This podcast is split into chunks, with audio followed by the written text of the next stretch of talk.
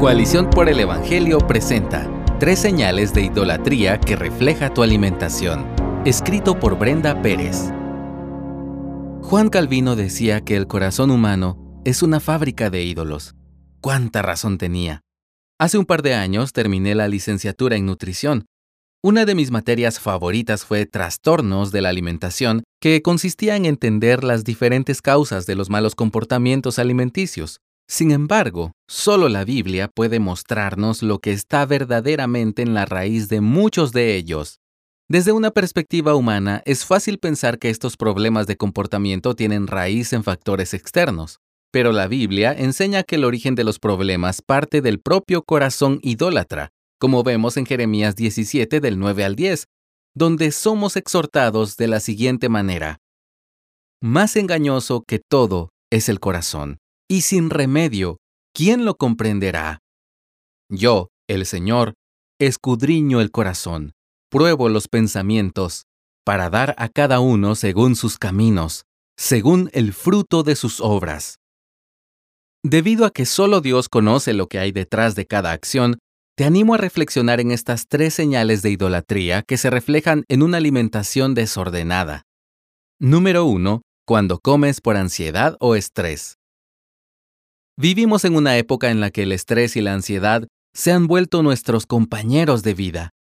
Algunas personas, cuando sienten temor, preocupación o estrés, acuden a lo que consideran el alivio más rápido para su alma, abrir un paquete de galletas, dulces o papas. Así, sienten más ligera su carga, al menos por un momento, como si los alimentos fueran un medio para encontrar paz o esperanza.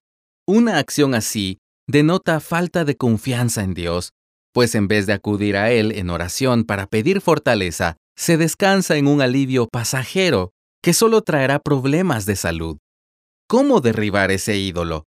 Jesús nos dice en Mateo 11 del 28 al 30, Vengan a mí todos los que están cansados y cargados, y yo los haré descansar. Tomen mi yugo sobre ustedes y aprendan de mí, que yo soy manso y humilde de corazón, y hallarán descanso para sus almas, porque mi yugo es fácil y mi carga ligera. Podemos acudir a Él en oración sabiendo que nada se sale de su control y que en Él encontraremos descanso para nuestras almas. Número 2.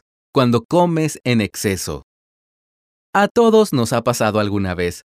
Comemos un platillo que nos gusta mucho y pedimos dos o hasta tres porciones extra, pues sentimos que es nuestra última oportunidad para disfrutar de esos alimentos. Si esto es un comportamiento repetitivo o has notado que continúas comiendo aunque ya estés satisfecho, te animo a examinar tu corazón y a reflexionar en la razón del por qué lo haces. Comer en exceso denota una falta de dominio propio e idolatría por la búsqueda de placer inmediato, no debes minimizar esta señal de alerta, pues así como el adicto a la pornografía busca placer en un lugar inapropiado, el adicto a la comida también lo hace. Cree que encuentra su máximo deleite en la comida y no en Dios.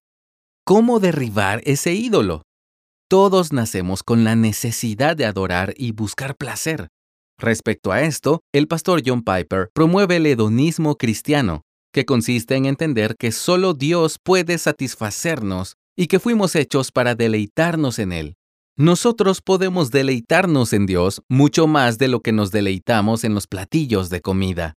¿Qué tal si organizas una noche de ayuno en la que pidas a Dios encontrar el máximo placer en Él? Medita en lo que dijo el salmista en el Salmo 16:11. En tu presencia hay plenitud de gozo. En tu diestra hay deleites para siempre.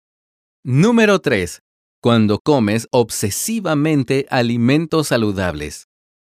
Por increíble que parezca, la obsesión por la comida saludable ya es considerada un trastorno de la alimentación llamado ortorexia. Las personas con ortorexia solo consumen alimentos orgánicos, sin pesticidas, sin aditivos, sin conservantes y con preparaciones especiales. Si la comida no cumple con las características que desean, prefieren dejar de comer por temor a que su cuerpo se dañe, lo cual es una ironía, pues el cuerpo falla por falta de alimento. Contrario a las personas que solo buscan placer en la comida, El ortoréxico se olvida de disfrutar de los alimentos y dar gracias a Dios por ellos, convirtiendo su filosofía de alimentación saludable en un Dios. Toda obsesión es mala, y aunque el pretexto sea cuidar del templo del Espíritu Santo, si te has convertido en esclavo de la comida saludable y vives para comer en vez de comer para vivir, entonces ya perdiste de vista el propósito de Dios para tu vida. No está mal comer de manera saludable. El problema está en que se convierta en la prioridad número uno de tu vida y que confíes más en tu propia protección que en la soberanía de Dios.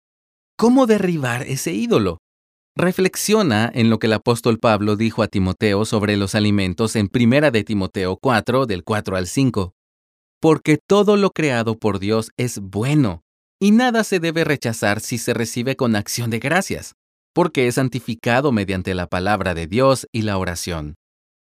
Si detectaste alguno de estos tres problemas alimenticios como un patrón regular en tu vida, recuerda que no estás solo. Dios puede y quiere hacerte libre. Cuando tengas alguna crisis con tu alimentación, corre a comer espiritualmente. Alimenta tu alma, como nos enseña Primera de Pedro 2.2, con la leche pura de la palabra, para que por ella crezcan para salvación. Pide a Dios dominio propio. Recuerda las palabras de Pablo en 2 de Timoteo 1.7, porque no nos ha dado Dios espíritu de cobardía, sino de poder, de amor y de dominio propio. Ten en tu mesa algunos pasajes que te ayuden a no perder el rumbo. Por ejemplo, 1 de Corintios 10:31, donde se nos exhorta, ya sea que coman, que beban o que hagan cualquier otra cosa, háganlo todo para la gloria de Dios. Agradece a Dios, porque de acuerdo a Filipenses 1.6, el que comenzó en ustedes la buena obra, la perfeccionará hasta el día de Cristo Jesús. Dios creó los alimentos para nutrirnos y para que disfrutáramos de ellos, pero la plenitud solo la podemos encontrar en el Evangelio a través de Cristo. Gracias por escucharnos. Si deseas más recursos como este, visita coaliciónporelevangelio.org.